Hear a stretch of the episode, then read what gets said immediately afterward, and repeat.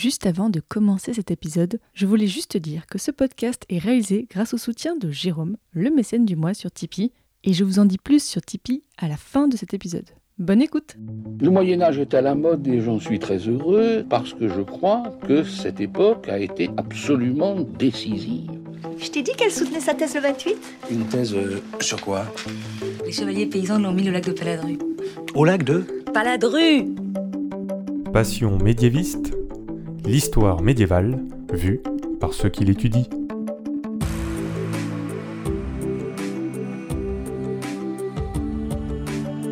Est-ce que vous savez tout du Moyen Âge? Mais d'abord, qu'est-ce que le Moyen Âge? En général, on dit que c'est une période de 1000 ans, de 500 à 1500. Mais vous l'entendez dans ce podcast, il y a autant de définitions du Moyen Âge que de médiévistes. Et un médiéviste, c'est quelqu'un qui étudie le Moyen Âge. Je m'appelle Fanny Cohen-Moreau et dans ce podcast, je reçois des jeunes médiévistes, des personnes qui étudient le Moyen Âge en master ou en thèse, pour qu'ils vous racontent leurs recherches passionnantes et qu'ils vous donnent envie d'en savoir plus sur cette belle période. Épisode 44. Mechtilde et les peintres florentins au XIVe siècle, c'est parti. Excuse-moi, mais euh, il y a des gens que, que ça intéresse? Bonjour Mechtilde Herriot. Depuis 2017, tu fais une thèse d'histoire de l'art. Oui, encore quelqu'un de l'histoire de l'art, je suis contente, il en faut plus dans ce podcast. Donc tu fais une thèse sur le sujet les mots et les usages de la couleur chez les peintres du Trecento florentin. Aujourd'hui, on va vous emmener en Italie dans ce podcast. Et tu es sous la direction de Philippe Lorenz à la Sorbonne Université au centre Chastel. Alors Mechtilde, déjà ce sujet, question toute simple et un peu rituelle aussi dans ce podcast, pourquoi est-ce que tu as voulu travailler dessus? C'est une longue histoire en fait. J'ai commencé à travailler sur la couleur quand j'étais en prépa littéraire, parce que j'étais en spécialité histoire de l'art et on a eu la couleur au programme euh, des écrits de concours. Et je me suis dit que c'était vraiment un sujet passionnant et que j'avais envie de travailler plus dessus. Et comme j'avais toujours voulu faire de l'histoire médiévale, je me suis dit pourquoi pas combiner les deux. Donc j'ai fait euh, un master en histoire de l'art médiéval sur la couleur chez Fra Angelico, donc au début du XVe siècle.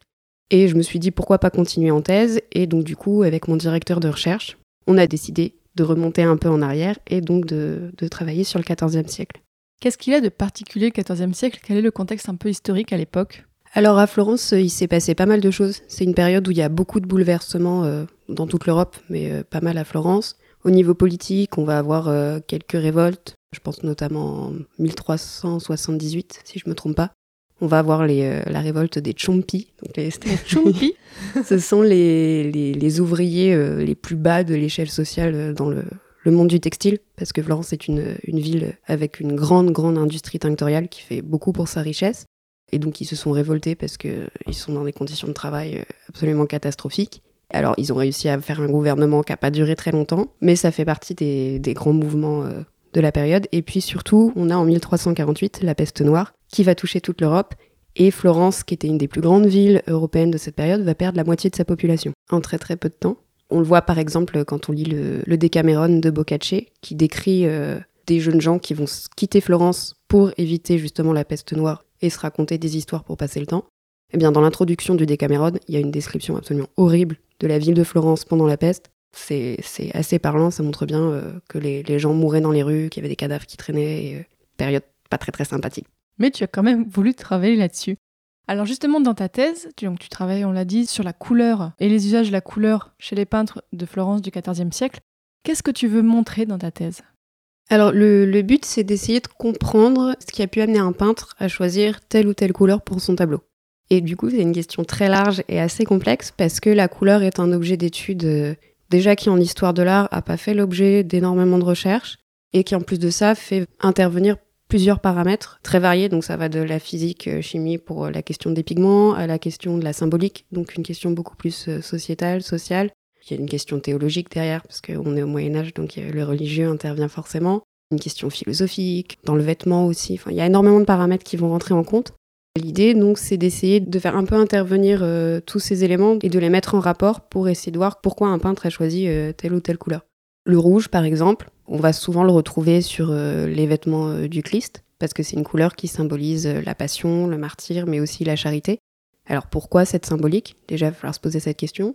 Ensuite, il va falloir se dire quel pigment a été utilisé, quelle place va avoir cette couleur dans la société florentine, parce que c'est une couleur qu'on retrouve beaucoup dans la peinture.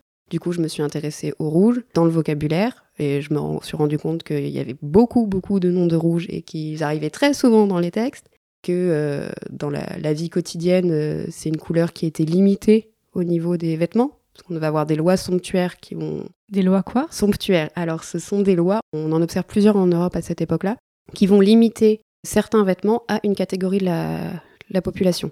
Donc, principalement euh, les élites. Et l'exemple du rouge est extrêmement parlant parce que il va être réservé aux personnes les plus riches, en fait. Donc les pauvres n'avaient pas le droit de porter de rouge? Alors, ils n'avaient pas le droit et ils pouvaient pas se le permettre non plus.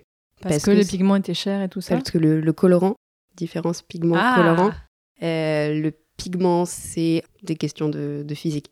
C'est une particule qui n'est pas soluble dans son milieu d'emploi. Donc du coup, le pigment, on va broyer, euh, par exemple, euh, du lapis lazuli et on va utiliser un liant qui va enrober chacune des particules et les faire tenir ensemble. Alors que le colorant, il est soluble dans son milieu d'emploi.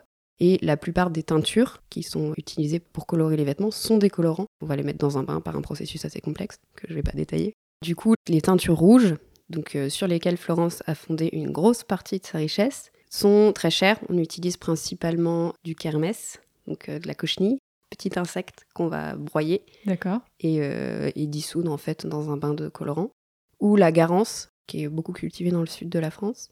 Et ce sont des, des colorants, il en faut beaucoup pour teindre un petit peu de tissu, donc euh, c'est très cher. Donc les pauvres ne peuvent pas se le permettre. Mais ils vont aussi être réservés à une partie de la, de la société pour bien marquer un statut social. Et on a comme ça des, des textes notariaux euh, qui recensent les, les dames qui viennent payer leurs amendes chez le notaire parce qu'elles n'ont pas respecté la loi, la loi somptuaire. C'est assez drôle parce que les notaires décrivent très précisément euh, toutes les pièces des habits avec des noms, de couleurs, de pièces de tissu et tout. Et on voit certains noms de femmes qui reviennent souvent.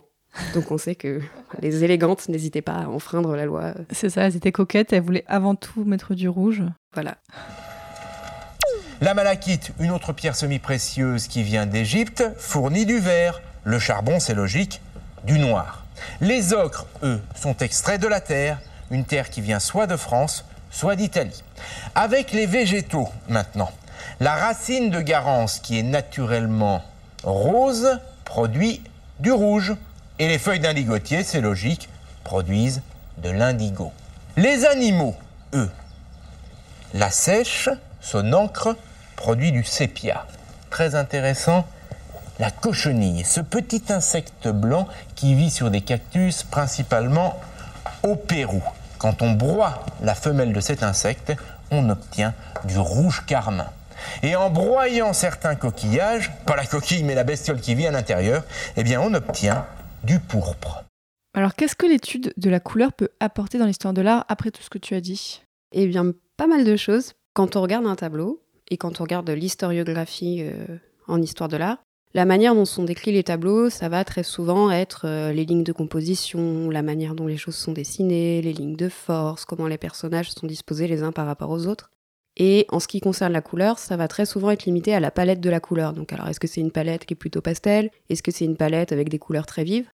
Mais ça va rarement aller plus loin que ça. Alors que, comme je, je l'ai dit, la couleur est quand même un indicateur très intéressant de pas mal de paramètres de la société. En plus de ça, elle permet de construire le tableau. C'est-à-dire qu'on va avoir euh, les lignes de force, elles sont pas juste géométriques. Il y en a aussi qui vont être mises en place par des jeux de couleurs. Dans la peinture du XIVe siècle, c'est quelque chose d'assez frappant parce que on va observer des jeux de miroirs et de répons de couleurs avec euh, des alternances. Un personnage à droite qui va être habillé en bleu et vert et un personnage à gauche qui va être habillé en vert et bleu, mais euh, ça va être son manteau qui va être vert et son, sa robe qui va être bleue, alors que de l'autre côté c'est l'inverse. Et on va avoir comme ça beaucoup de jeux qui vont vraiment permettre de construire le tableau, de guider le regard du spectateur, souvent vers le point central, et qui sont des, des mécanismes qui sont beaucoup moins évidents au premier coup d'œil que euh, une perspective linéaire, par exemple, comme on peut retrouver dans la peinture euh, du début de la Renaissance. Et donc, étudier ça, ça nous permet de mieux comprendre les tableaux, mieux comprendre ce qu'ils vont vouloir dire et comment ils vont vouloir le dire. On va s'intéresser un petit peu aux peintres que tu étudies. Alors, tu ne vas pas tous nous les citer parce qu'il y en a beaucoup, beaucoup, mais est-ce que tu peux nous parler des quelques peintres principaux sur lesquels tu travailles? Qui sont-ils et qu'est-ce qu'on sait sur eux? Alors, euh, le plus connu, c'est Giotto, qui finit sa carrière euh, au début du XIVe siècle, donc euh, qui avait un atelier euh, énorme, euh, enfin, c'était une, une machine à produire de la peinture un peu. Il a très bien réussi sa vie, il a fini assez riche, avec de très belles commandes. On va aussi avoir Bernardo Daddi, qui intervient un peu plus tard, plus dans la deuxième moitié du XIVe siècle, qui lui, pareil, va avoir un très gros atelier, qui va produire beaucoup, beaucoup, beaucoup, beaucoup de peintures, avec beaucoup de tableaux qui se ressemblent énormément, parce que c'était pas mal produit un peu à la, chaîne, entre guillemets. Le, terme n'est pas tout à fait approprié, mais c'est un peu l'idée. On va avoir euh, les frères euh, Andrea, Jacopo, Nardo, pour ceux que je connais. Je crois qu'il y en a un autre, mais euh, il n'est pas dans mon corpus, donc je ne le connais pas très bien. Et qui, pareil, eux, vont avoir un atelier familial, qui vont produire pas mal de peintures, à la fois des peintures euh, pour les églises, donc des grands retables, mais aussi des peintures plus à destination qui étaient destinées à être vendues dans l'atelier, pour plus des particuliers, ou alors des tableaux pour des commandes un peu plus privées. Ça, c'est pour les peintres dont on connaît les noms, parce qu'on a aussi plusieurs maîtres anonymes donc on va avoir le maître des images dominicaines, le maître du retable de Sainte-Cécile, qui sont en fait des peintres, c'est des noms de convention qu'on leur a donnés à partir euh, d'un tableau bah, pour le maître de Sainte-Cécile, à partir d'un retable de Sainte-Cécile. Et on a repéré un style qu'on a retrouvé dans d'autres tableaux, donc on a donné ce nom de convention, mais on n'en sait pas plus. C'est le cas quand même pour pas mal de peintres euh, du Moyen Âge. Et en général, c'est que des hommes Il y a sans doute des femmes dans les ateliers, même s'il n'y a pas trop eu d'études sur la question c'est souvent des ateliers, des gros trucs familiaux. Donc, euh, donc avec plein de personnes qui secondent le peintre, qui font des petits éléments dans les tableaux. Qui broient les pigments, qui... Euh, ouais. On me disait tout à l'heure, tu travailles sur le Trecento. Mhm. Qu'est-ce que c'est ce nom? Pourquoi on parle de Trecento florentin? Tout simplement parce que Trecento, c'est 1300, euh, la période du XIVe siècle. D'accord. Le 15e siècle, ça va être le Quattrocento, parce que 1400 etc. etc. C'est pas plus compliqué que ça. Oui, en Italie, en fait, c'est plutôt simple les cours artistiques. Et quelles sont les particularités de ces peintres et dans leur peinture? Il y a une évolution au cours du, XIVe siècle. On va avoir euh, déjà Giotto qui va un peu révolutionner, entre guillemets, euh, la peinture de la période parce qu'il va reprendre ce qu'on appelle la manière grecque, donc toute la peinture euh, d'influence byzantine, mais en dépassant un petit peu le, le côté très statique que peut avoir la peinture d'influence byzantine ou la peinture d'icône. On dit souvent qu'il a introduit la narration dans la peinture je pense aux, fresques de la basilique d'Assise, un de ces très très très gros chantiers. Et on va vraiment avoir toute l'histoire de la vie de Saint François qui est déroulée sur les murs. Et ensuite, après, on va avoir donc tous les, peintres qu'on va appeler giotesques, qui vont en fait suivre les copieurs, enfin les suiveurs, les suiveurs de, de Giotto, avec euh, plus ou moins de succès et de qualité euh, suivant les peintres. Et après, on a la, donc une certaine unité de ce point de vue-là, parce qu'avec un certain style qui se développe, euh, on va reprendre les mêmes codes, les mêmes couleurs, la forme des yeux dans la peinture, la forme des mains.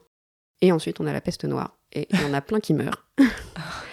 et du coup, euh, il y a plusieurs historiens de l'art qui ont parlé d'un archaïsme en fait de la peinture après la peste noire et d'un retour à quelque chose qui se faisait avant Giotto. Je suis pas tout à fait d'accord avec eux. Je pense, je pense qu'il y a quand même, euh, notamment au niveau de l'usage de la couleur, quelque chose qui perdure de la tradition giotesque et euh, quelque chose qui continue de se renouveler.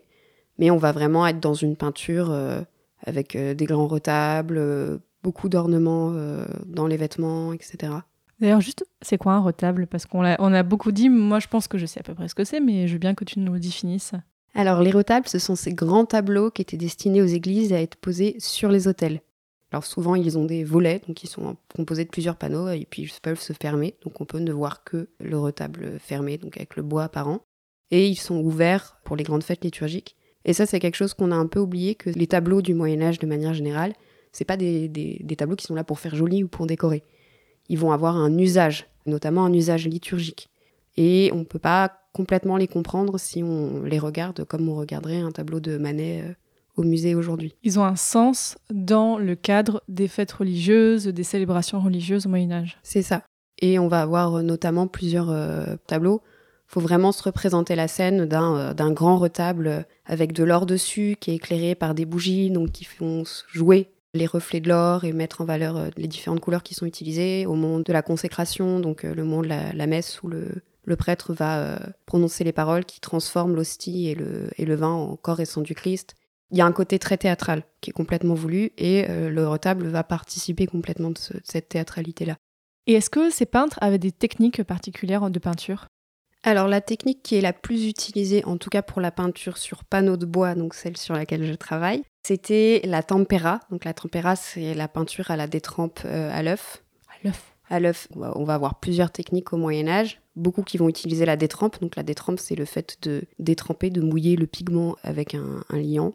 Et la tempéra donc, va utiliser euh, l'œuf, donc soit le jaune d'œuf, soit le jaune et le blanc d'œuf. C'est une technique qui est très intéressante parce que ça va donner un brillant aux couleurs et une stabilité qu'on retrouve pas complètement par exemple avec la peinture à l'huile. Les tableaux du, de cette période, enfin de la période médiévale qui utilisent euh, cette technique, quand ils sont pas trop sales ou qu'ils ont été nettoyés, souvent les couleurs apparaissent euh, très fraîches en fait et pas trop trop jaunies. Alors le vernis qu'on appose au-dessus peut avoir jauni, mais les couleurs sont assez stables. Et alors la difficulté de la technique, c'est qu'il faut, il faut travailler très vite. Elle sèche assez vite. Et donc du coup, on n'a pas le temps, comme à la peinture à l'huile, de revenir et retravailler euh, dessus. D'où le fait que quand on observe ces tableaux, c'est plein de petits euh, traits de pinceau à poser les uns à côté des autres. Et on n'a pas de grands aplats. Donc l'aplat, c'est vraiment le fait d'apposer une, une couche de couleur très large. Là, c'est vraiment par petites touches. Parce que ça sèche vite. Parce que ça sèche vite et parce que la, la, viscosité de la peinture fait qu'on ne peut pas non plus complètement faire de grands aplats. À part le rouge, tu as étudié quoi comme couleur chez ces peintres? Alors le bleu aussi, qui est une, une couleur très intéressante, qu'on va pas retrouver tant que ça dans la peinture, euh, même si elle est quand même importante. On la voit apparaître progressivement sur le, le manteau de la Vierge au cours du XIVe siècle.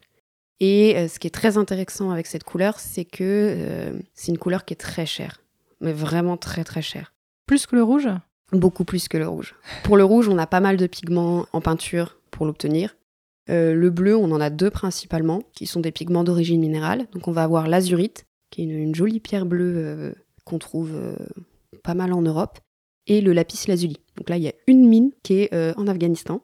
Une mine dans le monde? Ouais, alors on en, maintenant on en connaît un peu plus en Russie, mais principalement ça vient d'Afghanistan. Donc ça veut dire que déjà au XIVe siècle à Florence, on avait des pigments qui venaient d'Afghanistan? Ouais. Oh, là, je comprends le fait que ce soit très très cher. Oui, mais c'est aussi très cher parce que c'est très long à préparer. Il y a tout un travail déjà à broyer. C'est une pierre qui est très dure, donc à broyer, euh, c'est horrible. J'ai testé et c'est horrible. Euh, et puis il faut la purifier, il faut la laver. Euh, il y a tout un travail, un processus très très complexe. Donc là, oui, un pigment qui vient de loin, donc déjà c'est cher à, à, emporter et qui prend du temps à préparer. Donc je comprends là, oui, c'est très très cher, effectivement. Et encore, euh, au XIVe siècle, il n'atteint pas les prix qu'il va atteindre au, au XVe siècle. Il est encore euh, en dessous du prix de l'or. Alors qu'au XVe siècle, début XVe siècle, il faut encore que je creuse la question. Je ne sais pas trop, enfin, on ne sait pas trop pourquoi il y a une explosion du prix du lapis lazuli au début du XVe siècle. Peut-être la demande aussi. Peut-être sans doute des problèmes d'approvisionnement surtout. Parce que c'est, ça passe par Venise. Il suffit qu'il y ait un petit conflit avec euh, Venise. Et euh, aujourd'hui encore, c'est, euh, c'est le plus cher de tous les pigments. C'est absolument délirant, les prix du lapis lazuli. Et comme autre couleur, tu as travaillé sur quoi? Alors après, je me suis intéressée au vert aussi, qui est très intéressant parce que, pareil, pour des questions de symbolique. En fait, toutes les couleurs sont intéressantes. Toutes les couleurs sont intéressantes. Euh, mais il y en a qui reviennent quand même plus que d'autres. Le vert est intéressant parce que à produire, il est très facile. C'est euh, principalement des terres vertes. Et là, pour le coup, on, en, on a plusieurs. Euh...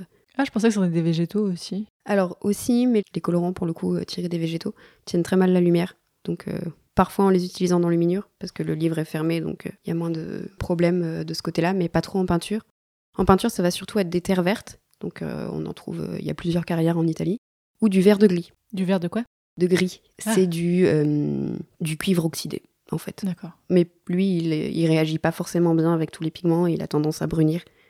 Donc on l'utilise pas trop trop non plus aussi, mais il a une très belle couleur. Je me suis beaucoup intéressée à l'or, qui est un cas, euh, un cas particulier parce que euh, c'est pas un pigment, c'est un métal qu'on applique euh, avec beaucoup de précautions et beaucoup de préparation sur le panneau. Et en plus, il y en a beaucoup de l'or qui est utilisé dans la peinture de cette période. On peut penser qu'il va avoir un rôle de monstration de la richesse, de dire regardez, le tableau qu'on a commandé, il a coûté très cher.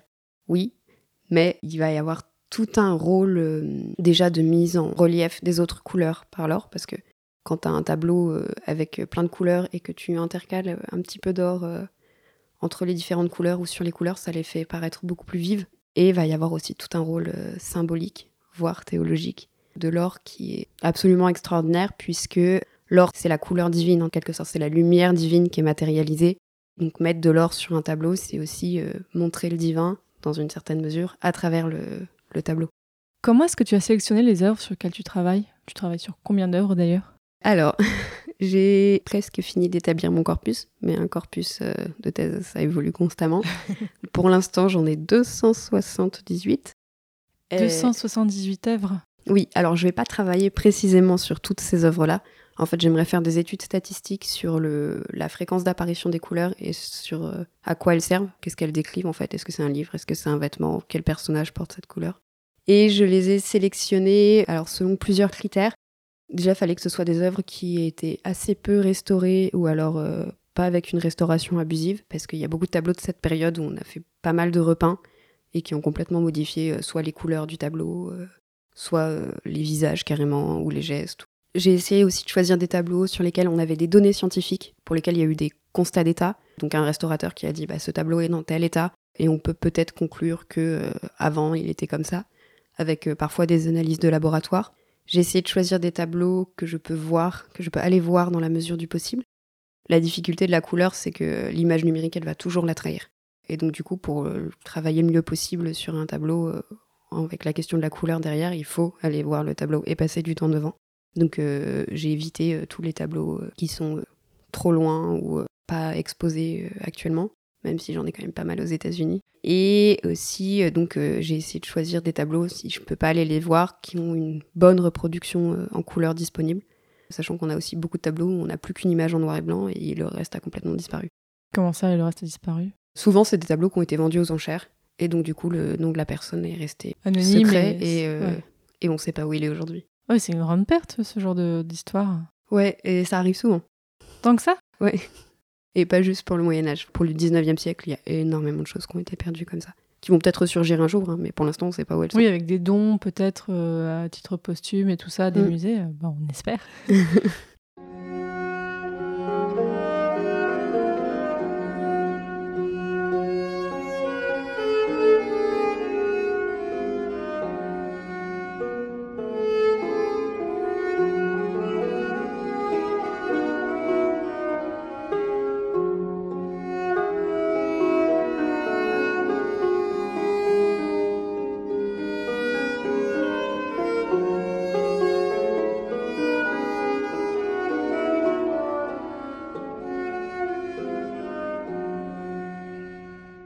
Est-ce qu'au XIVe siècle, il y a une forme de commande publique? En fait, comment ces peintres travaillaient? Est-ce qu'il y a du mécénat, du patronage?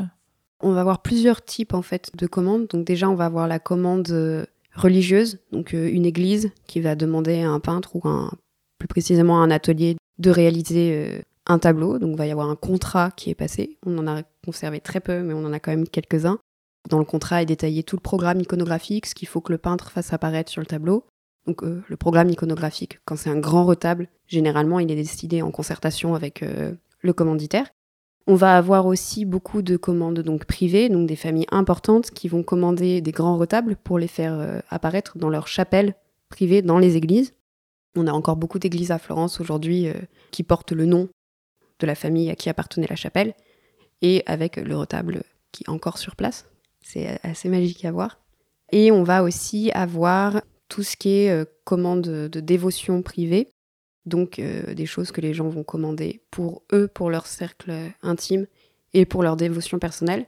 Parce que au XIVe siècle, on va avoir tout un développement de la dévotion privée avec euh, des gens qui vont prier chez eux devant une image et plus seulement à l'église. Et donc les, laïcs vont se mettre à dire les offices, les heures. C'est aussi le développement des livres d'heures à cette époque-là. Oui, il me semble. Et donc on va avoir euh, plusieurs euh, petits retables de 30 cm de haut euh, qui sont destinés à un usage privé.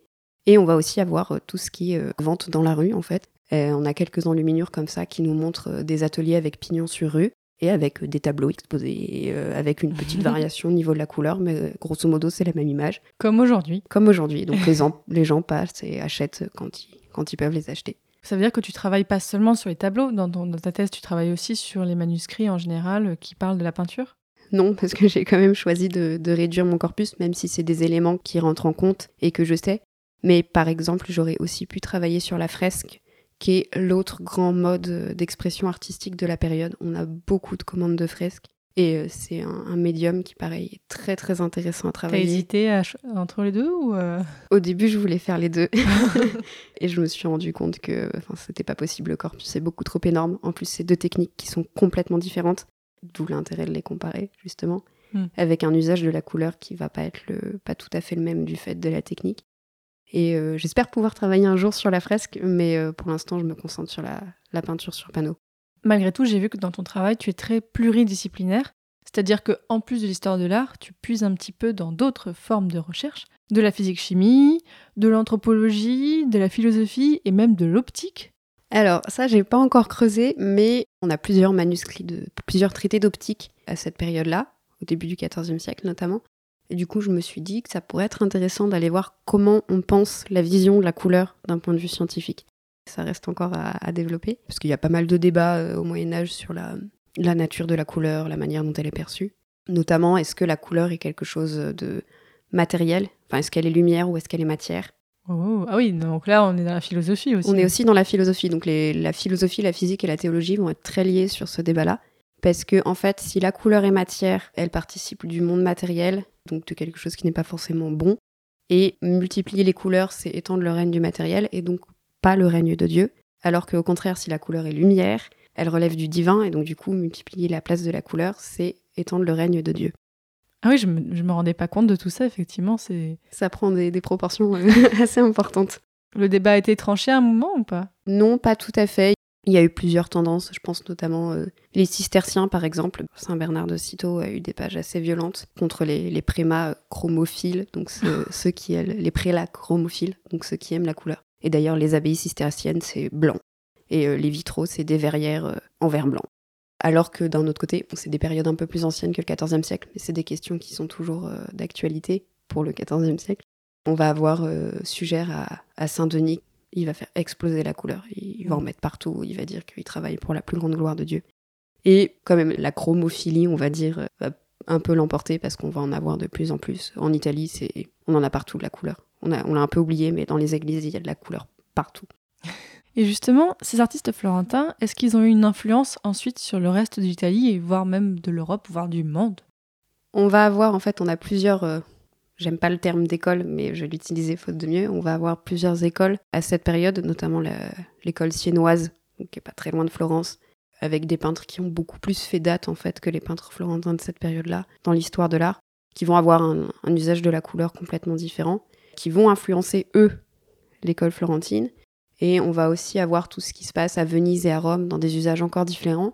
Mais ce qui va vraiment changer les choses, c'est le début du XVe siècle à Florence. Alors la fin du XIVe et le début du XVe siècle, avec des peintres comme euh, Fra Angelico, Masaccio, qui vont eux vraiment lancer, on va dire, le mouvement de la Renaissance florentine, avec un usage de la, couleur qui est, je pense, vraiment héritier de tout ce qui s'est fait au XIVe siècle. Pour Fra Angelico, c'est absolument euh, flagrant. Tout ce jeu de miroir dont j'ai parlé, de cette manière de guider le regard du spectateur, c'est quelque chose qui se retrouve complètement chez lui et euh, qui est complètement héritier de, de ce qui se faisait avant. En plus, on va avoir euh, quelqu'un comme Alberti, donc, qui a écrit un traité de la peinture au XVe siècle, qui a vraiment fait date, qui est encore une source très utilisée aujourd'hui, qui est un traité théorique à destination des peintres pour leur dire euh, comment faire les choses. Et lui, il va beaucoup insister sur la, ce qu'il appelle la varietas, donc la variété des couleurs, en disant qu'il faut pas que les peintres utilisent le blanc, il faut pas qu'on leur donne trop de blanc, parce que sinon ils font n'importe quoi avec. mais euh, c'est pas loin d'être ça. Mais que euh, c'est bien de faire varier les couleurs, de jouer avec, etc. Et ça, c'est quelque chose qu'on va retrouver dans la, la Renaissance euh, florentine. Est-ce qu'il y a une œuvre en particulier sur laquelle tu travailles que tu préfères? Euh, J'en ai plusieurs. Ah bah, Là, celui qui me vient, c'est un tableau de la toute fin du 14e, voire début 15e, qui est un tableau de Lorenzo Monaco. Donc, euh, Lorenzo Monaco, c'est un, peintre qui a été très actif à la fin du 14e et au début du 15e. On se demande s'il n'a pas été le, maître de Fra Angelico. L'hypothèse a été soulevée. Et donc, c'est un, couronnement de la Vierge qu'il en a fait plusieurs. Il y en a un à la Galerie des Offices à Florence, mais celui auquel je pense, il est à la National Gallery à Londres. Et il a la particularité d'avoir des couleurs euh, très acidulées. Vraiment des verts presque pastels, mais en même temps euh, assez froids.